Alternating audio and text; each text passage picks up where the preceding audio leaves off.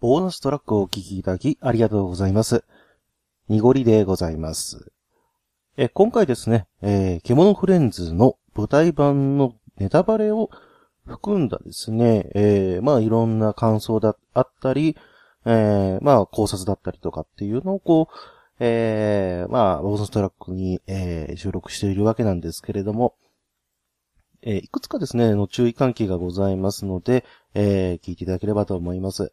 まず一つ、えー、今回ですね、えー、ボーナストラックを取るにあたり、えー、いつもだったらですね、えー、まあ、録音ボタンを押して、えー、さ、どうぞという感じで、えー、収録するんですけれども、なんとなく、こう、だらっと始まって、えー、さらに、あの、当時ですね、僕の回線が悪かったので、なんか、あの、尻切れトンボというか、えー、頭がですね、すっかりなくなっているという もので、えー、大変申し訳ございませんけれども、ただまあ、ヤスさんがね、えー、ボーナストラックも、まあ、付き合っていただけたっていうことなんで、まあ、このまま出していこうかなと思います。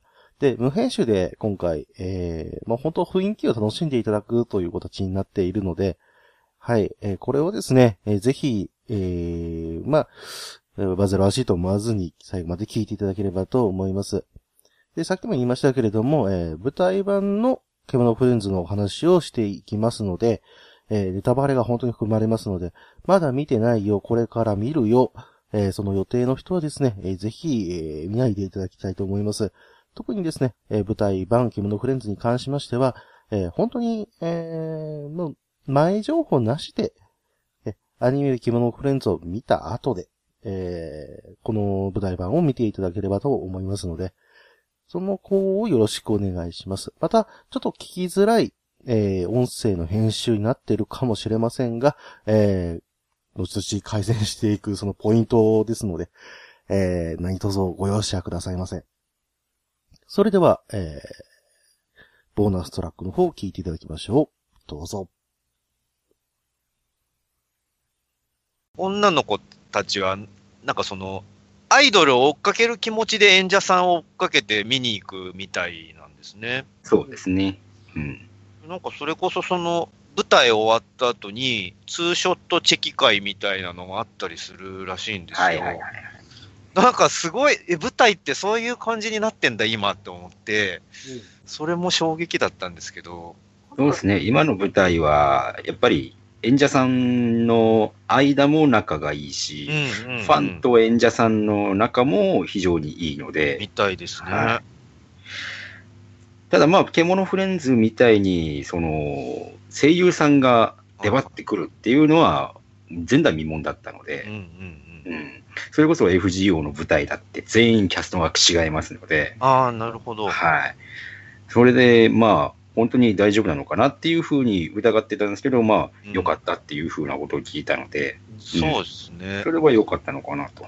あの、多分、あの、同じ、えっ、と、ケモフレと同じネルケプランニングさんがやってた、あのカードファイトヴァンガードの舞台を、はいはいはいはい、はい。あの一部、三森鈴子さんとか、その本、本人の方を結構何人か起用してたんで、それで、なんか、いけるかどうかのこの試しをやってたんじゃないかなと思ってて。そうですな。はい。それ以降、やっぱ急に増えた感じがしますね。うん。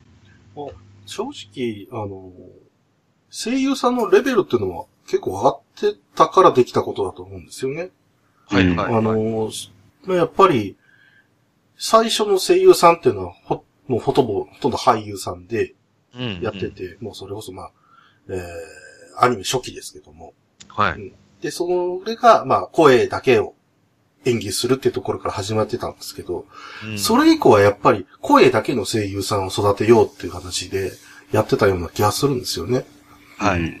で、その機運が高まるにつれ、なんか、やっぱり演技っていうのはどういうことだったのか、音楽っていうのはどういうことだったのか。あの、うん、まあ、声優さんが歌を歌うって期間もかなり増えたので。うん、そうですね。うんなんか、まあ、流行ればキャラソンなんてすぐ出ますし。そうですね。うん。企画が上がって、どうしても飛ばなきゃいけなくて、ボイトレ間に合わない、みたいな話もやっぱ聞きましたし。うん、だからそういった意味では、もう今の世代の子たちは、まあ、学校とか通って、えー、ちゃんと舞台の、その、研修みたいな授業をやるんですよね。うん。うん。その蓄積があったからこそこっちでも発揮できたんじゃないかなというのは思いますし。うん。うん。だから、積み上げてきたものっていうのは、やっぱり違うには違いますけども、はい。きっと、えー、不安ながらもやってきたことを信じてやったっていうう。うんん。形があって、今回のクモフルに関しては、まあ、ファンなりにもね、多分ファン層としても演劇がっちり見てますっていう人は、なかなかいなかったんじゃないかなと。なんだったら、まあそうでしょうね。ね、うん舞台見るの初めてっていうような人たち、かなり多かったんじゃないかなと思いまですすねよ。ね。うん。それでもやっぱり、できたっていうのはありますし、本当に昨今ですよね。あの、作品をそのままライブにするみたいな。うんうんうんうん。特にラブライブだってね、もうそれがほぼコンセプトみたいなもんですから。そうですね。ううんん。それがもうやっぱ、まあ、ファン層とか、まあ、我々側にも、えーだいぶ馴染んできたからこそ、こういうふうに舞台版っていう形で出せたそうですっていう。ね。これはすごくやっぱり自然な流れではあるけども、チャレンジングですよね。そうですね。実際、その舞台やる以前にも、やっぱ、ね、それこそサーバルちゃんの尾崎さんとかが、そのリリースイベントなり、それこそテレビなりで、ああやって、サーバルちゃんの格好してくれてたじゃないですか。はい。うんだから割と全然イメージ、あの、違和感なく、あ、サーバルちゃんだねって思って普通に舞台のストーリーに入っていけたし、そうね。尾崎さんもこの間なんか、去年を振り返ると耳をつけてる時間の方が長かったって言ってましたから。僕もね、ほ正直そうですよ。尾崎さんのイメージはやっぱり耳ついてるイメージですから。なんか普通に人としてふって出出られると、あれ今日はつけてないんだみたいな感じちょっとなりますもんね。えーなぜ、尾崎さんのウィキペディアの相性にサーバルちゃんってありますからね。みんなそのイメージで固まっちゃって。で、本人はね、それで嬉しがってるんで、いっかって感じですけど。だからそこら辺はあって。しかも舞台版って、やっぱ、えー、本当に出てこなかった、アニメで出てこなかった、うんえー、フレンズばっかりじゃないですか。そうですね、うん基本的に。半分以上、マンモス、羊、ホワイトダイガー、オーフラミンゴ、タヌキ、黒ヒョウ、チーター、白長スクジラード。えーそこの中で舞台俳優さんもやらなきゃいけないっていう。そうですね。で、不安だったんですけど、やっぱり。うん。でやっぱね、あの、なんも違和感なかったですよ。獣フレンズでした。本当に。うん。うんうんうんうん。ドア玉から、えー、ね、えー、オカピが、あの、確かね、ほぼ、ほぼ、あの、カバンちゃんと同に同じなんですよね。うん。うん。そこら辺を仕掛けてきた、この、えー、演出の村上さんっていうのも、うん。うん、ちゃんと原作見てくれてるんだなっていうのが分かりましたし、えーそこからのオカピのキャラクターっていうのも、別にカバンちゃんやってるわけじゃないんですよ。うん。うんちゃんとオカピやってて、面白かったですし、どんどんサーバルちゃんと仲良くなっていく風っていうのも、めちゃめちゃ表現されてて、面白かったですし、もう僕も本編で言いましたけど、黒豹の演技。黒豹のね、稲村あずささんは本当素敵な女優さんで、はい。あの、僕個人イベントとかもちょいちょい行ってるんですけど、おやおや。もうこ、あの、2018年は映画とかにも出られててね、本当はあの、僕の一押しの舞台役者さんですね。ん舞台で映えますね、彼女は。すごいですね。うんなんかあの、もう関西弁、あの、黒豹さんは関西弁で喋るキャラなんですけど、あ、関西の方なんだって思ったら全然違うらしくて、はい。あの役のために一生懸命関西弁を身につけましたっておっしゃってて、わ全然違和感なくなんかもう、いやあのキャラがハマってるなーって思ってびっくりしたんですそう。なんですよね。この、あの、獣フレンズ舞台で、え貴重なツッコミ要員ですから、そうですね。関西弁っていうのは、まあ、ね、いろんな演出もありますけど、まあ、そういうところを担うために関西弁っていうところでもつけたのかなって思いますけれども。そうかもしれないですね。うんでもまあ、最初、なんやなんやって思いつつも、最後までキャラがブレずに、うん。うん、なってましたし、最終的には黒表なりの、この感動っていうのも、なんか、ね、えー、まあ、なんていうんですか、えー、サバンナガールズでしたね。そうですね。うん、えー、ペパップに対抗するアイドル組織、アイドルグループっていうことで。で、その中の一員になって、で、えー、上がれたっていう、そういうストーリーなので、すごくね、あのー、見てる人でも黒表に対してこう、感情移入がすごくしやすかったんじゃないかなって思うんですよ。そうですね。特に、あのシーンあたり、えー、アイドルしたいわけじゃない。ああ。ことを言って、えー、でもその裏を、言葉の裏っていうのをサーバルちゃんは絶対理解しないっていうか理解できないキャラクターって。そうですね。すね 普通だったらわかるんだけれども、うん、素直で、純粋だから言葉の意味をそのまま取って、え、あれやりたくないんでしょう、うん、あのやりとりですけど、えそのやりとりをすごい結構長くやるんですよね。あそこのくだり、もう一、二を争うほど僕好きなやりとりなんですけど、あのもう痺れを切らした黒ひょうさん、黒ひょう、黒やん、黒やんが、いや、あの、やりたいというスタンスではなく、頼まれたから仕方なくというスタンスでアイドルをやりたいって言うんだけど、もうサーバルちゃんには全くそれが通じないっていうね、嫌だったらいいよってあっさり切られるみたいなのが、もう本当あのやりとりが面白くてですね、もう何何回見てもあそこは笑ってしまいますね。皆さん、このね、ラリーがね、4、3、4回続くんですよ。しつこいっていうぐらい。それでもわからんか、サーバルちゃん、みたいな。そういうのがあって、で、しかもこれ転倒するんですよ。マンモスで。同じことをまた繰り返すんで。うん、ここで、だから1回目で滑ったらこの下りはもうアウトなんですよ。うん、でも、ちゃんとこれ繋げることができてるわけですよ。脚本と演出的にね。うんだからね、あの、変な話、えー、黒表さんだと思うんですけどね、稲村さんだと思うんですけど、あの、新喜劇いっぱい見たとか言ってました。はいはいはいはい。吉本の。うん。だから、あっこら辺の天丼具合だとか、間の使い方とか、うん、そこら辺参考にしてらっしゃったのっていうのが、まあ、すごく勉強熱心なところがね、すごくあったなと思いますし。うまいですよね。はい。だから、やっぱりね、なんていうんですかね。普通の舞台とはやっぱちょっと、キャラ付けっていうのは特殊じゃないですか。そうですね。はい。とやっても、ね、普通、例えばあなた、この役ねって言ったら、その役になりきるわけなんですけど、うん、ね、なんせ、設定が特殊で、え元が野生動物であると。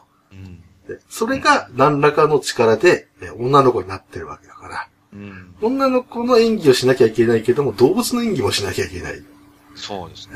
えー、これはもう獣フレンズに課せられた全部の試練なんですけど、うん、等しく与えられた試練なんですけど、うん、それをなんとか舞台でやらなきゃいけない。うん、じゃあ白長スクジラって何やねんだって話ですよ。最初は僕もびっくりしましたよ。舞台で白長スクジラが出ますって言って。どうやって？言いましたけど、普通に出てきました。うん。普通に出てきて、ちゃんとお母さんしてました。そうですね。白長スクジラのお母さんっていうその包容力がある、頼りになる、あの、ジャパリパークのお母さんって呼ばれてる存在なのに、や、やってるのはもう最年少のね、あの、まだその、代々木アニメーション学院かなんかにいるような、なんか若い子なんですよね、確か。お父さんですね。いやド緊張だったと思うんですけど。そうだと思いますよ、さぞね。ですし。なんせ、ね、獣フレンズでも、あの、どうしても避けては通れない、え動物同士の争いをマイルドに表現するっていう。うん。ことをどうしてもしなきゃいけなくって、それがなんかクジラバーサスマンモスをしなきゃいけないわけですよね、この舞台では。その、それいるかと思ったんですけども、あ、こう、最後の最後で、あの、協力するみたいなね。うん、で、そこにつなげるわけだから、ああ、必要だったんだって、そこでわかるんですけど、白中クジラバーサスマンモスを舞台でどうやって表現するんだって話で、うん。うん。ビジュアル的にはね、あの動物の姿だったらすげえ戦いになるんですけど、はいはい、一体、えー、このフレンズの姿で どういう風になるんだろうっていうのが、まあ本当最初のに、この DVD 見た時にワクワクしましたね。うん。ハラハラもしましたけど。うん、そうですね。もその白長スクジラのお母さんももちろんなんですけど、それと相対するマンモス姉さん、はい、あのジャパリ博物館をこの仕切っているそのマンモス姉さん、その両者がジャパリパーク一の力持ちとして、えー、力比べをするみたいなシチュエーションで、うん、マンモス姉さんのそのマンモスの歌っていうのが流れるんですけど、そこでやっぱ振り付けがそのいかに体を大きく見せるか力強く見せるかみたいな振り付けがされていて、しかも歌すごい楽しいんですよね、マンモスの歌が。だからあのマンモスの歌とかもすごい好きで みんな楽しそうに踊ってんなって思いますね。確かにね。だから、まあ、ある意味では、あの、まあ、自己紹介の歌みたいなところがあるんですよね。そうですね。だから、今回、例えば、獣フレンズのゲームとかだと、マンモスはもう絶滅してるので、うんうん、えー、そういったところのに注目が、あ結局集まっちゃうんですけど、はいはい、舞台でのキャラクターでのちゃんとした説明であると。でまあ、ミュージカルであるというところで、えー、ちゃんとそこら辺を表現しきらなきゃいけない。はいはい。えー、非常にこれ演出としても、どうしても通らなきゃいけないところであるけれども、ここでマンモスっていうキャラクターが重要ですよっていうのをアピールちゃんとしなきゃいけないわけですよね。うん。うんえー、本当だからここをちゃんとできてるなっていう、と思いましたね。ハードルはちゃんとくぐってるというか。はいはい。うん、でも他にも、まあやっぱり注目しなきゃいけないのはペパプのアドリブですけど、毎回話す内容が違う。そうですね。もう大変だったみたいですよ、かなりね。毎日毎日変えなきゃいけなくて、しかも、それなりのその、受けを取らないといけないわけですから。そうなんですよね。あそこで滑ったら本当に、あれ中盤ぐらい、中盤、いや、始まりの終わりぐらいですかね。そうですね。何、何箇所かありますよね、そのアドリブ。そうなんですよね。アドリブパート。ええー、だから、そういった意味では、5人全員やらなきゃいけないってそうですね。そこのネタの考えるところも大変ですし、被、うん、っちゃいけないし、うん、えー、えー、最終的には自己犠牲もやっていくと。そうですね。身内ネタもバラすっていう。うん。ね、免許2回落ちてるとか、原付の免許2回落ちてるって、みたいな、その、原付落ちちゃうのみたいなのとかね、面白いですね。えー、多分筆記が難しかったでしょうね。どうなんでしょうか。普通だったらほぼ1日ぐらいで取れるやつですけど。実技もほぼないんでね。えー、いいですけど。ねあと、まあ、DVD の方では、えー、フラミンゴの楽屋が汚い。そうですね。ばらされてましたね。ばらされてましたね。どうでもいいんですけど、ただ、世界観。世界観大事にしようっていうのが獣フレンズじゃないのと思ったけど、そこら辺はね、やっぱり、えー、まあ、舞台っていうことで、うん、やっぱ人間の方がを意識してほしいというところもあったりするんで、で、ね、絶妙なバランスでしたよね。うん、やっぱ何個かその、ペパプのアドリブとかもそうですけど、何箇所かメタ的なネタも入れられてて、はいはいはい。冒頭でサーバルちゃんとオカピがペパプのライブ見たいって言って入っていこうとするんだけど、チケットがないと入れないって、その、黒ヤンにね、チケットがないと入れませんって言われたときに、うん、じゃあ、そのサーバルちゃんとオカピが、じゃあ、違法な手段でチケットを入手しようってするけど、それだけはしたらあかんみたいなネタが 入ってきたりとか、チケットはもう正しいルートで入手せなあかんみたいなことをネタとしてね、盛り込んできたりとかしたの。それもなんか、あの、まあ、確かにね、あの、いる、一時期、ケモフレ関連でチケットがね、高騰みたいなのが、話題になってましたもんね。はい、みたいなのとかが。それシナリオで入れちゃうんだ、それ、みたいな、ね。そうですね。面白かったね、特にね、その部分に関してはね、会場でね、ぎくりとしてる人をね、探したかったですね。お前か？本当に盛り上げ担当なところもあって、うん、特に ロイヤルペンギンのあの演技ですか。はいはい。あの、モノボケをしなきゃいけないっていう。うん。ニラチさん、あの、うん。ラジカセあるじゃないですか。うん。ラジカセの操作って意外と難しいじゃないですか。うん、うん、うん。例えばカセットテープがありますと。うん。はい。じゃあ、あの、それであなた、どうやって入れますかって言ったら、我々はまあ、もう分かってるんで、ボタンを押して、まあ、もしくはなんか押して、えー、パカッと開けて、うん、セットして、再生ボタンを押すじゃないですか。うん、うん。はい。やっぱドボさんで分かんないんですよ。うん。さらに加えて、えー、ペンギンなので、うん。指じゃないんですよ。うん。平手打ち。うん。で、それでどうやっても、あの、音楽が流れないっていう演技をしなきゃいけないんですよ。それを今回、ロイヤルペンギンの佐々木さんが やらなきゃいけないですけど。うん。あれ、あの、立つ期間ちょっとありませんでした？そうですね。ああいう細かいところでボケさせようとするの。うん、どうしても、こう、な、何回やってもカセットテープが入らないんですよ。そうですね。で、皇帝が、ロイヤルロイヤル？ちょ、それ違うんじゃないかロイヤル、ロイヤル、止ま、止ま、ロイヤル、何？なんでもない。みたいな。あの流れは、あの、ジャパリカフェあたりで聞いたやつですよ。まんまですよ。ね。その演技も大変でしたって言うんですけど、うん、ロイヤルでありながらそれをやらなきゃいけない。そうですね。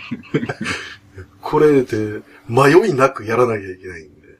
うん。変な緊張感ですよ。だって、舞台の総合では多分、おそらく二人だけですから。そうですね。そのボケだけやらなきゃいけないですから。大変なわけですよ。うん。大変だったんですよ。大変だったんだけど、その分面白かったですけど。そうですね。うん、まあ、荒井さんは荒井さんだったね。すごいね。うん。すごいね。100%荒井さんだったね。そうですね。すごかったですね。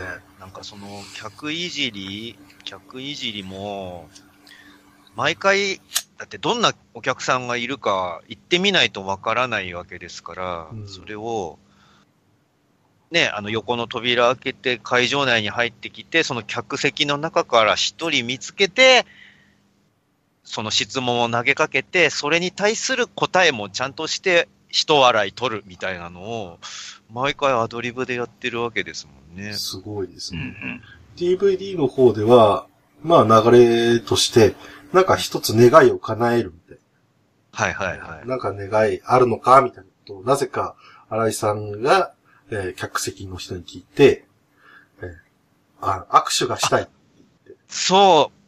僕ね、その握手してもらった人の、隣か2個隣ぐらいが僕だったんですよ。だから、すごく羨ましくって、あ、握手とかいいのって思って、してもらってるんだ、この人、みたいな。もうほんとね、いいなーってなりましたね、あの時は、ね、あそこら辺にいたんですね。いました、いました。結構、結構真ん中の方ですね、本当に。そうですね。なるほど。いい席だな。そっかそっかって言って、あの時荒井さんが、そんなことだったら、はいって言って。うん。こう、ね、ちゃんとしてあげて。うん。願いを叶えたのだ。荒井さんは神様なのだ、みたいなこと言ってかわいい。うん。そうだねーって。フェネック。フェネックもフェネックでしたね。そうですね。なんせ僕のお気に入りのシーンは、えー、荒井さんとフェネックが箱を、大きな箱を持ってわせわせと、えー、ね、運ぶシーンなわけですけど、はい。えー重いので、フェネックは箱をちょっと持ち上げてるわけですよ。そうなると前にいる荒井さんは、えー前を向きながら、まあ、後ろ、背で、えー持ってるわけなので、うん何が後ろで起こってるかわからないと。そうですね。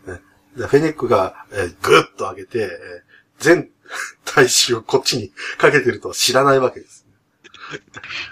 重い、重いのだって言っても、重いねーって言って、一人楽をしてるっていう。そうですね。あのちゃっかりフェネック。もう9割方新井さんがもう中腰になってほぼほぼ持ってるみたいな感じにね。そう最終的になるわけえあれが最後まで続くんで。あれ見るたびに笑っちゃいますね。ああいったところうめえなと思いつつ、えで、フェニックは決して荒井さんをけなさないそうですね。ね。すごいな荒井さんは。もうキャラ付けはバッチリでしたし、うん。ただまさか、えーフェネックの方から、えー泣き始めるとは思わなかったですけども。ああ、あれね、あの、多分カメラに映ってないと思うんですけど、うんあの時って、うんえっ、と、カーテンコールで多分全キャストがもう出てきてたじゃないですか、順番にはいはいはい。あの時点で、もう、一番端にいる、一番は、えっ、と、上手？上手にいるアラフェネの、はい。新井さん、小野崎さん、もうずっとボロボロボロボロ泣いてたんあですよあ。、そうなんだ。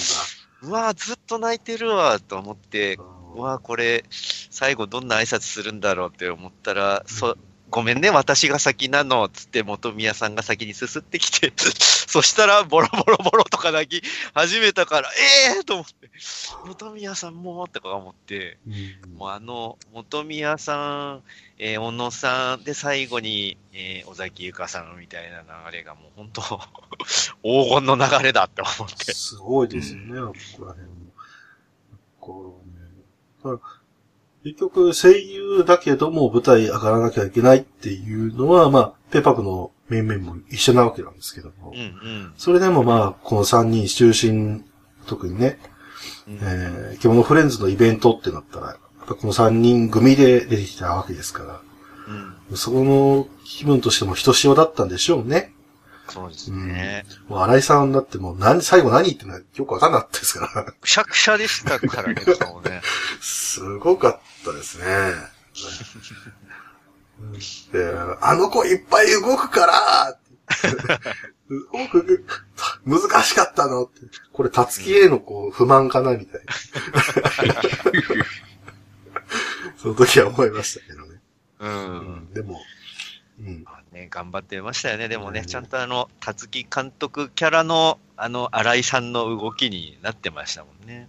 そうなんですよ。特にね、荒井さんは、あの、例えばアプリ版であるとか、えーコミックス版とか、はい。えー全部ね、キャラが本当に違うキャラクターだったので、あの統一感っていうのはちょっとアホなキャラぐらいだったんですよ。うんで、フェニックに関してもまあ、うーんちょっと違うには違うんですけど、でも、基本的なスタンスは結構変わんないので、はいはい。うんそういった意味では荒井さんってすごく難しいキャラクターなんですよね。うん。うんそれでいて、やっぱ小野崎さんが、獣フレンズ自体が大好きっていうことをうんうん気にしてて、で、ね、ツイートはもうものすごかったですから、連日。獣フレンズに関しての。なあ、いいこともあったし、だからそういうことも感極まっての、この恵まれた機会というか、与えられた試練を一つ乗り越えたんだけれども、それでも寂しいと。いうこともあってのあの号泣ですから。そうですね。なんかアニメともまた違って、その舞台っていうのを1週間やるっていうのって相当濃い時間なんだろうなって思うんですよ。うん、だけのね、メンバーで集まって、それこそ一生懸命練習して、その中で絆も生まれて、でもその1週間過ぎたらもうやらないみたいな感じの、その最後の千秋楽とか、うん、は、そりゃ、感極まって涙も出るわなって思いますよね。思いますね。うん。その後の尾崎さんも、涙ぐんでましたけど、ちゃんとはっきりね、うん、ありがとうございましたまで言って。な、多分泣かない、最後まで泣かない子なんだろうな、なんて、最初思いましたけども。うん。うん、みんなね、その、カーテンコール終わっての、はけ始めて、はい。で、最終的にサーバーのフェネック、アライグマが中心で、えー、舞台の奥に消えていくっていうところで、うん、もう、ついぞサーバルちゃん、尾崎さんが、号泣してしまうんですよね、これね。そうですね。うん、後々、だって自分でもびっくりしたって言ってましたからね。うん、泣かない、私泣かない、普段泣かないし、泣かないだろうって自分でも思ってたのに あんなになるんだね、私って言ってましたからそうなんですよ。そこでフェネックと新井さんとサーバルちゃんで寄り添って泣くっていうところでは、もういいシーンですよね。いや、もう僕はもうあそこでダメでした。あそこ、もう、僕、あれ、あれ一時期待ち受けにしてましたからね。3人で寄り添って泣いてるところをもうパシャってもうスクショ撮っていく。やす、一番いいシーンだと思って。やすさ、それ他の人見たら気持ち悪くなりますよ。それ女の子泣いてるとこ何撮ってんの待ち受けにしてって。まあでもね。すごくファンとしては意味あるシーンですよね。そうですね。えー、すごくあの時には、ああ、獣フレンズってすごくいいコンテンツだなと思いましたね。でそっからの、実は再公演決まってました、みたいな発表があって、また泣くっていう。泣くな、こいつらは、と思いますけども。ね、やっぱり、ね、最高円って本当はないもんですから。うん。ね。それは僕も全然ね、劇とか見ないですけど、ないっていうの分かってるから、こそ、熱量がね、その、公演日にあるわけだから。うん。うん。そこにかけるってやっぱね、あるわけじゃないですか。うん。それでいて最高限が決まる。とするならば、もっと頑張らなきゃいけない。うん。それを感じながらも、またこのメンバーでね、えー、劇がやれると。そうですね。ね。それは本当、我々としてもやっぱり嬉しいサプライズではあるんですけど、うん。なぜ演者さんたちが喜んでいると。まあ、それにつきますよね。本当に。そうですね。うん、僕らの気持ちよりも、ところがあって。実際すごかったのが、その再公演見させてもらって、はい。いや、もうあれだけ荘園でやってたのに、どこをどうするんだろうって、ま、まんまやるのかなって思ってたら、うん、あの、はるかにグレードアップしてたんですね、最高演の方が。まあ、その、皆さんのその、まあ、演技とかももちろんなんですけど、うん、なんつうんですかね、まあ、曲とかも2曲ぐらい増えて、うん、で、要所要所のアドリブとかセリフとかも増えて、うん、それでいて、あの、トータルの時間はそんなに変わらないんですよ。だからいろんなところを詰めてその分盛り込んで、そのおかげでまあ、多分すごいテンポいいやりとりにもなってると思うんですけど、だからなんかすごい、より充実してる感じというか、うんなんかその歌のパートとかも、うんうん、あの、一番最後に、えーと、ようこそジャパリパークへ、あようこそジャパリパークへを歌う一個前に、フレンズみんなで歌ううん。獣と踊ろうっていう曲が今回加わったんですけど、うん、まあ、それがとにかく楽しくて、うん、あの、まあ、舞台なんで立ち上がったりしちゃダメなんですけど、うん、わこれライブでやったらすごい盛り上がる曲だわって思って、うん、本当はもう自分も立ち上がって一緒に踊りたいぐらいの曲でしたね。すごいっすよね。なんせ、そもそもで12曲ありますから、うん、それにさらに2曲追加。そうですね。うん、まあ、ミュージカルの中でも、あの規模だったら多い方だと思いますよ。うん。うん、そうですね。その、なんかミュージカル形式だったのも良かったかもしれないですね。うんうん、あんまりその舞台みたいなのを見慣れてない人でも、やっぱライブとかそういうアニソンみたいなのはやっぱ好きな人がいるわけで、うん、で、実際その劇中で、それこそオープニングで使われてるようこそジャパリパークへをみんなで歌って踊るシーンとかもあったりするので、うん、やっぱそういうのはアニメ見てる人は自然に入っていける、自然に盛り上がれるんだと思うんですよ。うん、うん、そういう面でもおもしあのミュージカル調だったのは大正解だなと思いますね。うん。みなちさん、ミュージカル形式のやつをよく見るんですか？ミュージカル形式も、まあ、何でも見ますよ、意外と。まあ、コンテンツによりきり。うん、そうですね。なるほど。そういった時に、なんか、うん、例えば、こういうなんか演出でミュージカルやったっていうので、面白い記憶ってあります？うーん。いや、まあ、その、うん、なんて言うんでしょうね。うん。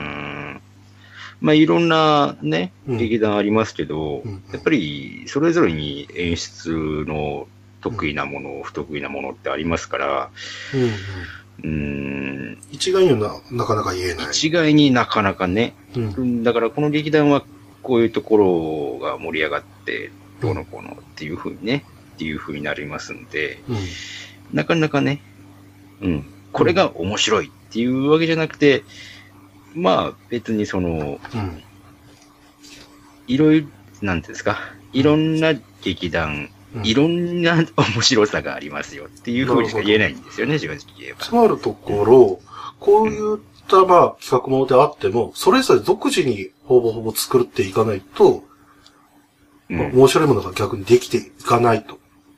いうところなんですね。だから、ある意味では真似をしようとしてても、なかなか出来上がらない。うん、そうですね。うん。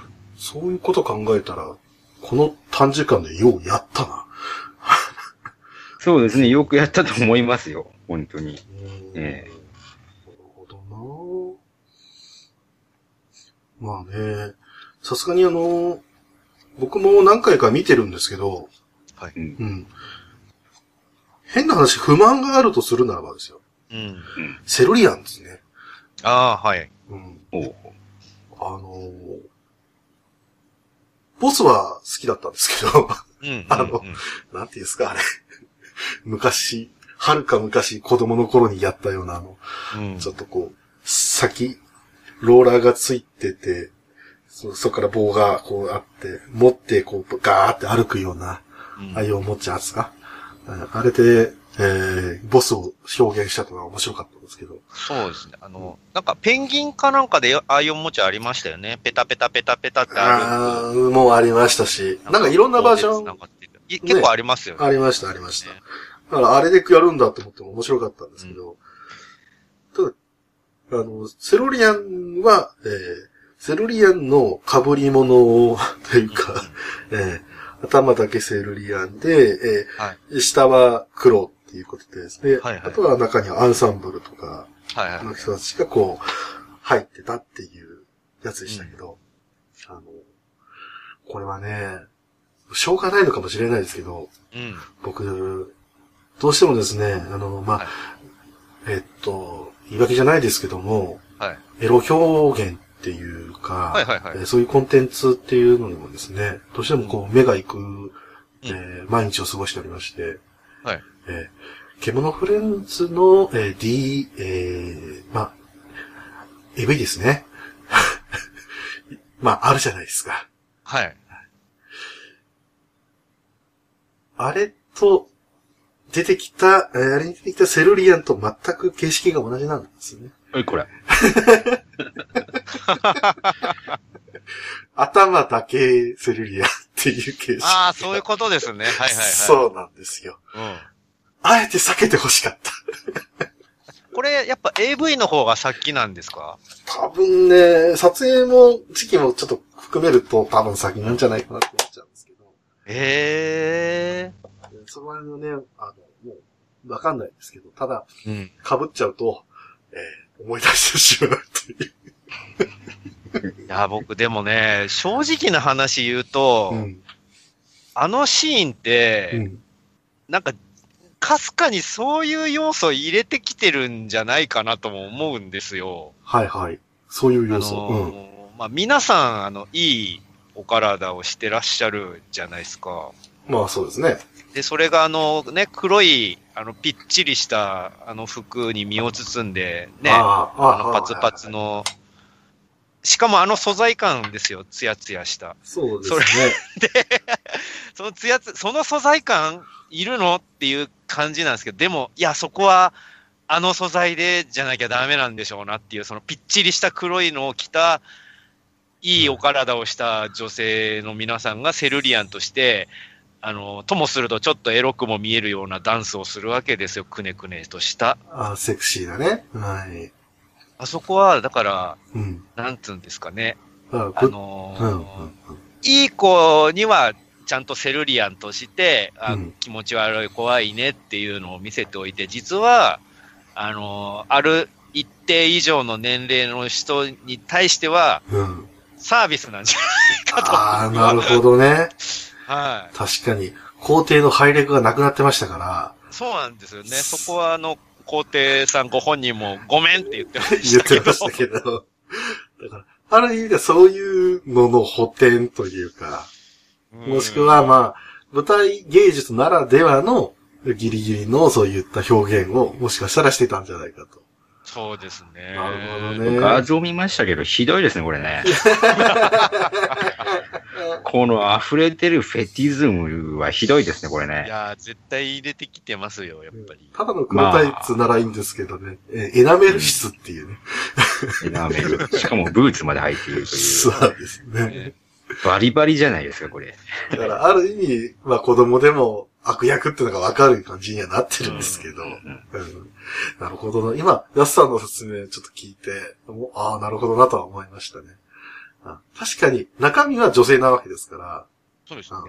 そこら辺を払拭するためでもあったのかな。ああ、なるほどね。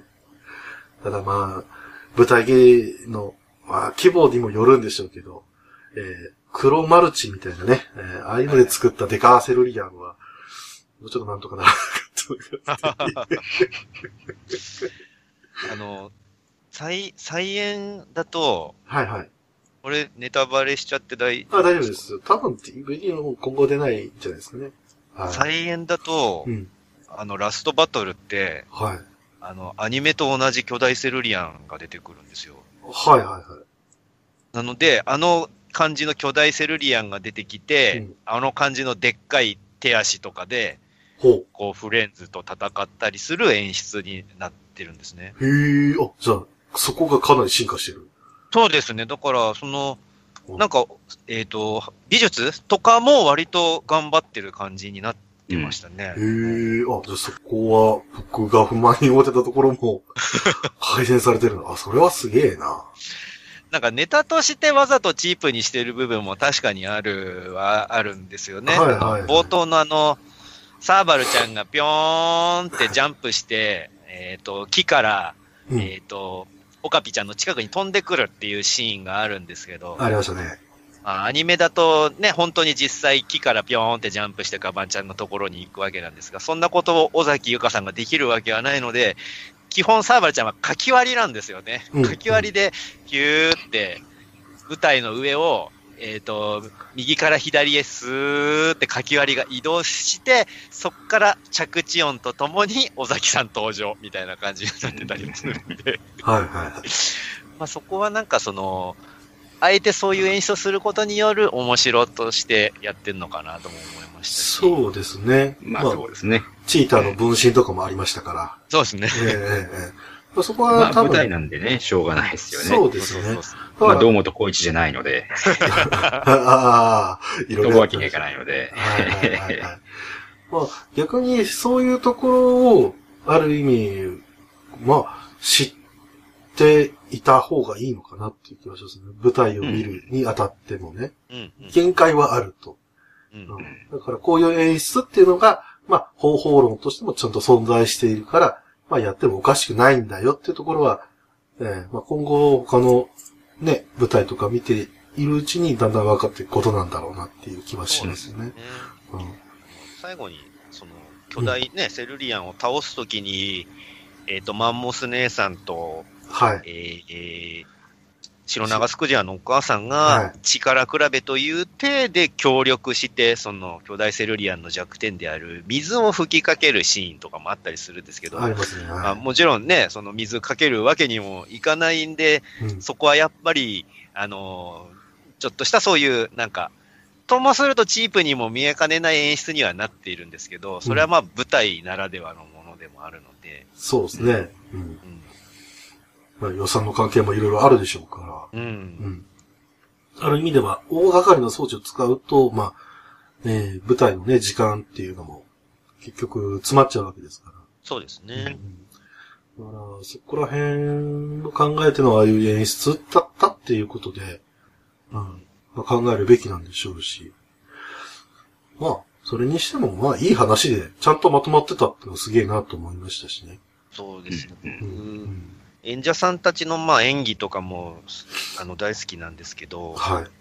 舞台版の獣フレンズのお話っつうかテーマも結構好きで、うん。あのーまあ、基本そのミュージカル調なんで歌っていうのが重要なキーポイントになっているんですが、はい。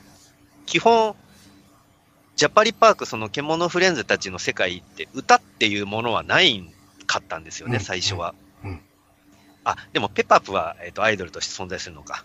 えっ、と、うんそれで、そのサバンナガールズが、えっ、と、歌う歌がないっていう話になって、ペッパープと対決するにあたって、歌がない、歌が作れないっていう段になった時に、はい。えっ、と、そのジャパリパークに流れる、あの、閉園のお時間の時に流れる曲がいい曲だねっていう話になって、そうですね。5時、5時の時報を最初に聞いたのか？なそうですね。んその時に流れるその曲がすごいいい曲だねっていう流れから、うん。えっ、と、最終的にそれを歌いたいっつって、そのテープを発見して、そのテープを、えーテープの中に入っている、この曲だ。これだね。じゃあこれを歌おうよってなった時に、うん。この最終的に巨大セルリアンとの戦いでそのテープがダメになって、うん。あの、いい曲だったのにもう二度と聴くことができなくなってしまうっていう状況になった時に、あの、もう聴くことはできないけど、でも代わりに、あの、私たちが歌っていくことで後世に伝えていこうっていう流れになって、うん一生懸命思い出し思い出し、歌っていくシーンがあるじゃないですか。うん。うん。あそこが僕すごい好きで、あの、人間の、その、人、人っていうフレンズ、まあ、うんフレンズたちは全部フレンズだと思ってるんですけど人っていうフレンズが作ってくれた歌っていうすご、素晴らしい文化を、今度は私たちが歌うことで後世に伝えていこうっていう、その流れが、うんなんか、獣フレンズらしいなと思って好きなんですよね。いやー、その流れ本当に良かった。その歌自体も良かったんですよね。あの、コンセプトっていうか。そうですね。あの、確かね、あの、まだジャパリパークに人間がいた頃に、うんうんうん。人間が、えーきっと動物たちはこういうことを考えているんだろうなという気持ちを考えて歌いましたって言って録音してるんですよね。はいはい。つまり、えー時を経て彼女たちに戻ってきてるわけなんですよね。うん。でも、えーフレンズたちは人間たちの歌を、えー語り継ごうと、歌い続けようってなってるんで、きっと気づいてはないのかもしれないですけど、うん。ね、繋がってるんだなっていうところもあったりして。そうですね。うん。非常に、やっぱり、いいコンセプトですよね。うん。ペッパープの歌をね、えー、助けるっていうシーンもありましたし。そうですね。うんうんライバルなのに助けるっていうのを、全く疑問にすら思わず率先してやろうとするサーバルちゃんっていうのが、やっぱり、あサーバルちゃんだし、獣フレンズだし、ジャパリパークだよねっていう感じがします、ね、そうです。見事でしたね。うん。それがね、本当嫌味じゃないんですよね。うん。なんか、えー、無理やりこう近づけてる感は、ま、一切なくて。うん、自然と、あ、ここがジャパリパークなんだっていう。そうですね。だから、舞台ね、せ皆さんも言ってましたけど、ここがジャパリパークなんだって言ってましたから。うん。ライバルなのになんでっていうと、だって、そのテープがないと困るでしょって、その、相手が困るから助けてあげるっていうのを全然普通にしちゃう感じとか。うんああ、着物フレンズの世界観だなって思いますね。そうですね。あここら辺が、えー、富安さんに伝わればいいなとは思いますけどまあ、まるっきり伝わんないと思いますけどね。難しいよね。難しいかな、ニナッチ君。え、いや、だってこの前、この前だってあの、熱く語ったら、うん、うん、気持ち悪いって言われて。あれもう本当衝撃だったんですよ。キモいの一言で片付けられてるって。しょうがないですね。お宅にもいろんな人種がいますから。うん、俺ばっかりはもうしょうがないですけども。いや、でも、歌をテーマにしたお話って僕好きで。はい。これね、誰にも今のところ賛同を得られてないんですけど、はい、昔スーファミ版の、あ、スーパーファミコンの、はい、ロンチタイトルで出たアクトレイザーっていうゲームがあって、はいはいはい、自分が神様になってこう、俯瞰的な視点で人をこう一生懸命反映させていくゲームなんですけど、あその、はい。はいはい、その中で、うん、あのあの、親を思って若者が死んでしまうイベントっていうのがあって、砂漠で生き倒れて死んでしまうイベントがあって、その死んでしまった若者を悼んで、人間の世界に歌っていう文化が初めて生まれる瞬間っていうのがあって、ありますね。僕そのイベントが大好きで、めっちゃプレイしてる時に涙出たんですよ。うんうんうん、は、あの、それを、あの、人々、その、人々は、うん、あの、プレイヤーの神様に向かって、これが人間界にできた歌というものでございますっつって神様に捧げてくれるのが、うんもう、愛おしくてしょうがない。いやー、そのイベント僕も覚えてますよ。うん、えー、確かにね、あの、すごく、あの、まあ逆説的ではあるんですけど、まず、神様のその世界に歌がないんですよね、前提、ね、そうですね、そうですね。そういった設定も面白いですし、その歌が生まれる経緯は、ほんとやっぱり、いろんななんか、考えあると思うんですよね。うん、うん何せ、本当に歌の起源ってわからないぐらい昔であって、そうですね。えなんでこんなに流行ったのか、あるいは、えー、文化的にずっと続いているのかも、研究が全然進んでないぐらいなんですよね。起源がわからない。うん、でも、それを想像するっていうことは、やっぱ人間のその本能で、うん、そういったところをあえてアクトレーザーは描いているわけですよね。うん。すごく、あの、僕は好きですよ、その話。うん、ありがとうございます。いや、あれ本当面白いんですよね、ゲームとしてもね。そうですね。アクションが苦手なんで、なかなか、あの、先に進めなかった人ですけど。うん。なんかそのくだりを思い出すシーンが、そのさっきのあの舞台獣フレンズの歌を、ね、人間が作った歌っていう素敵な文化を私たちが語り継いでいこうみたいな流れがもうその時にね、アクトレイザーのそのイベントを思い出しちゃって、そうですね。いい話だなって思いましたね。うん、それを神に捧げるっていうね、なかなか、そういう流れもね、面白いですし。だから、ヘオノフレンズとしては本当に彼女たちが楽しむためだけに歌うわけですから。そうですね。うん。アイドルっていう文化っていうのが、もう廃れているはずなのに、ペップアップっていうのから始まる、えー、歌、えー、っていう、非常に考えられてますよね。うん、そこが確かに最後の歌がみんな歌うっていう、あのエンディングに繋がっていくわけですから。そうですね。歌詞もなんかすごく良くて、うん、うわ、刺さるわって思わされる あの、歌詞、歌詞カードは僕は見れませんもん。直視できないぐらい感動的ですから。このフレンズはね、なんかね、あの、なんでしょうね。子供の頃の自分と、大人の頃の自分が同居して感動しちゃうんで。いやー、いますね。います、います。あのね、ダメなんですよ。類線が。大変なんですよ。ねまあ、その大変さが、なぜかうちの親父ののに、こう、伝播しましたけど。あ、そうなんですか？いや、たびたびうちの方でね、出てくる親父のなんですけど、はい。獣フレンズにドハマりしましてね。すごいですね。すごいです。だから50、いや、もう60か？近いですけど、あの、うん、ほら、獣フレンズの新しい DVD だよって言ったら真っ先に見ますからね。ええー、すごい。で、休日とか、あの、気づいてたら、あの、書棚にある、あの、獣フレンズの DVD 全巻なくなってて、はい、ええこうちょっと部屋覗いたら見てるわけですよ。アニメが大好きな。それで、あれですよ。夏休みの時に再放送してたじゃないですか。はいはい。始まるよって言ったら、あの、真っ先に、えー、テレビつけて見てましたよ。子供かって思いましたけど。えー。親父とのつわものすぎるでしょ。つわもの。いつも思うけど。いや、つわものなんですよ。愚者級では語られましたけど、元少女漫画書いてた人ですから。ガチガチの人なんですけどね。えー、サブカル周りに関してはすごく、えー、まあ、貪欲な方で。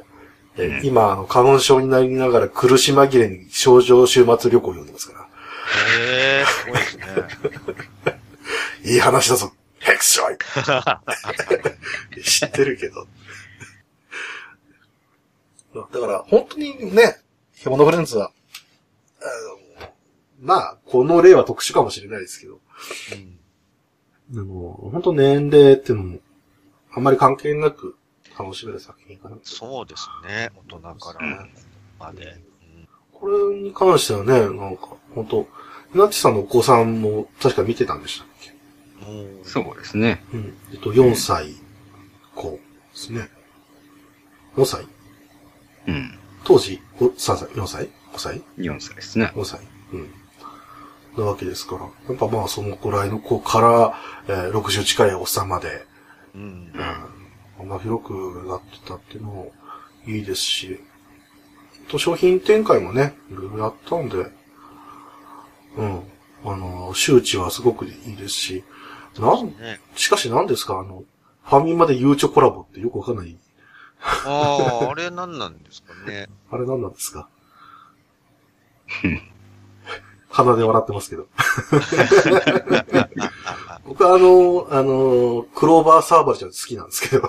はい、かわいいですよね。なんか、いいもう、いろんなコラボやるたびに、書き下ろしのサーバルちゃんが増えていって、大変ですけどね。ねまあ、吉崎お兄さんが、えー、元気なのはいいんだけども、うん、なんか言ってくれやっていう気はしなくな。そうなんですねね。あの、もうね、変な話ね、誰がどういうことを言ったかなんてどうでもいいんですよ。うんうん、元気っていう そういう生存確認ができればいいですね。ですよ。本当はね。うん。だから本当に、まあ、ある意味、獣フレンズでこれから、ね、展開してほしいなと思うのは、僕は舞台獣フレンズ2があればいいなと思ってるぐらいで。そうですね。うん。うん、で、ケモフレガーデンも、まあ定期的に開催してくれるぐらいのものでもあればいいですし、やっぱ動物園ですよね、何せ。そうですね。動物園、楽しいです。うん。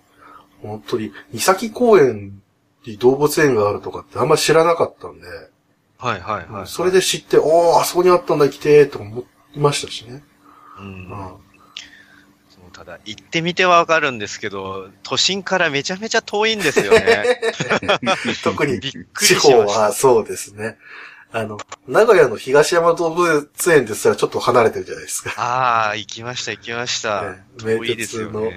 あの、地下鉄のあの、東山線に乗らなきゃいけないんで、はいはいはい。名古屋駅からでも、あの、十、えー数駅乗り換えもして、えー数駅ぐらいしなところにあるので。ね、その最たるものが長崎バイオパークなんですよ。も う で電車ですら行けないっていうね。すごいですよ。東武動物公園の話聞いて、うわ、すげえなと思ってたのが、長崎バイオパーク聞いて、なんだこりゃって思いましたから。すごいなぁでもそこら辺でよくコラボしましょうって言って、いいですよって、ね、言えるコンテンツってすごいですからね。そうですね。うん。あでもそのおかげで、実際ね、ハウステンボス行った次の日には、長崎バイオパークでトークイベントとかも 雪の中。ね、できていたわけなので。え いやー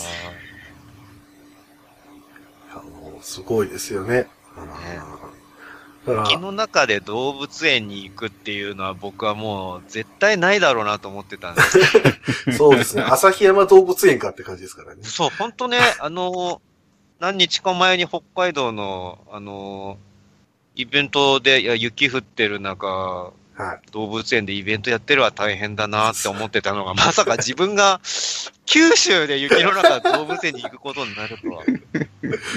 えーわ寒さに弱い動物たちだっていっぱいいるでしょうし、ね、どう大してる変ですよ、ねうんまあね、もう北海道の方ではペンギンの更新が見れるんでみんな。楽しがってますけどね。うんだからね、そういう異常気象にも見舞われた、まあ今年、去年ですか。あそこら辺の中でも、獣フレンズはえー展開し続けていったっていう、うんそういうのもなかなか面白いエピソードですよね。そうですね。長崎に降る雪。その中で獣パレードですよ。そうですね、もう、ほんとね、あの、尾崎さんも言ってたけど、本物だって 我々も思ってたし、尾崎さんも言ってたんですけど、本物だって、その、獣パレードが本当にパレードしてるっていうところで、BGM で獣パレードが流れた時に、うわーもうこのための曲って思いましたしね。そうですね。まあ、なぜ獣パレードに関しては、えーカバンちゃんである千田さんの声もね、うん入ってるバージョンもあるわけですから、はいえはー、ひとしおですよ。今でもあの、ダメですよ。獣パレード聞いたら僕。一緒にこう、サーバルちゃんもう聞けないですから。うんやば、つって。いやー、まあね、ほ獣パレードでもあるし、まあ、あの時ではハウステンボスがジャパリパークになってるわけですから、そうですね。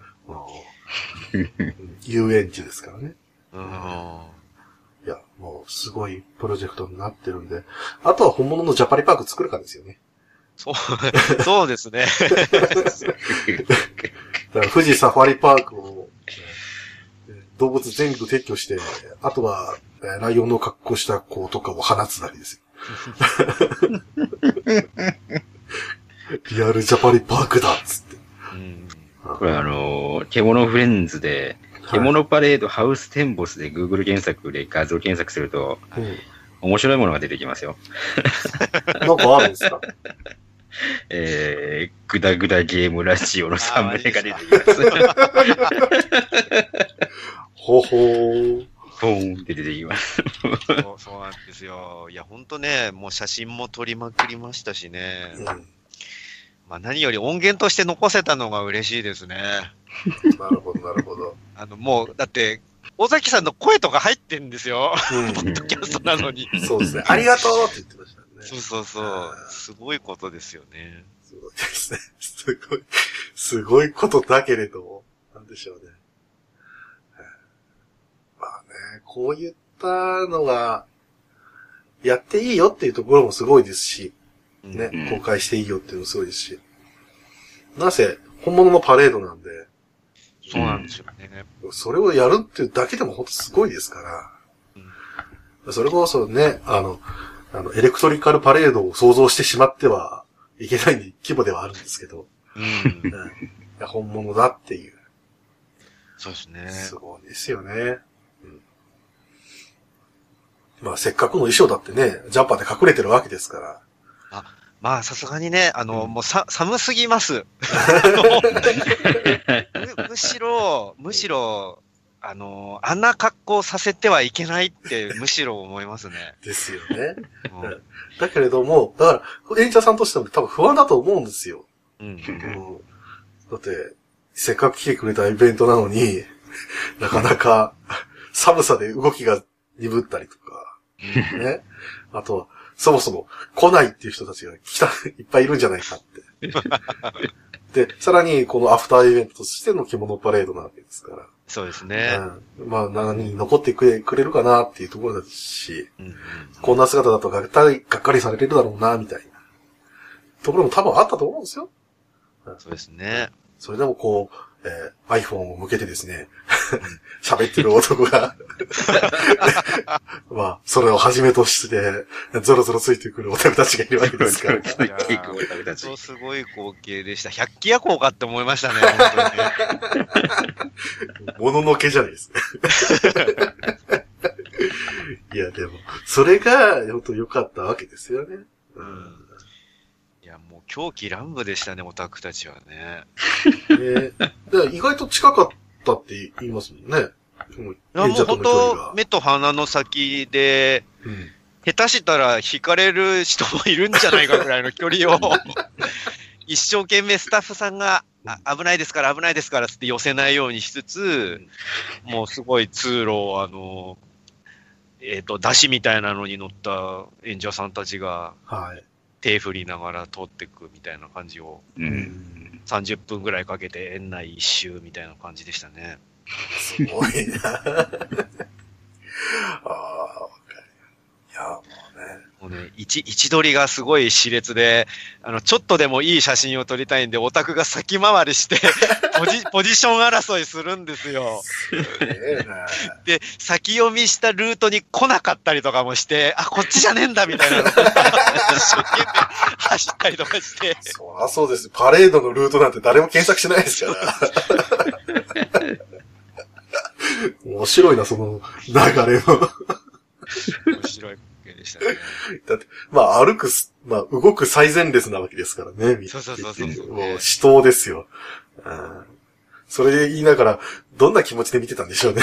出演陣は。まあついてきてる、怖い、みたいな。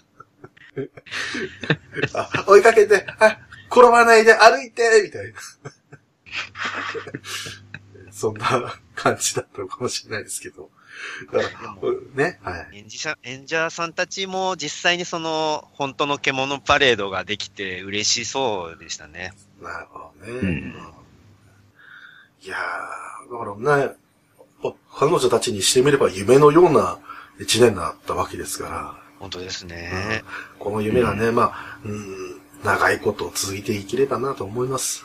本当に。うんね、舞台の裏側を話すとか言いながらね、あの、カムステンボさん話してますから。ね、じゃあ、ボーナストラックはこれぐらいにしま、いきましょうか。はい。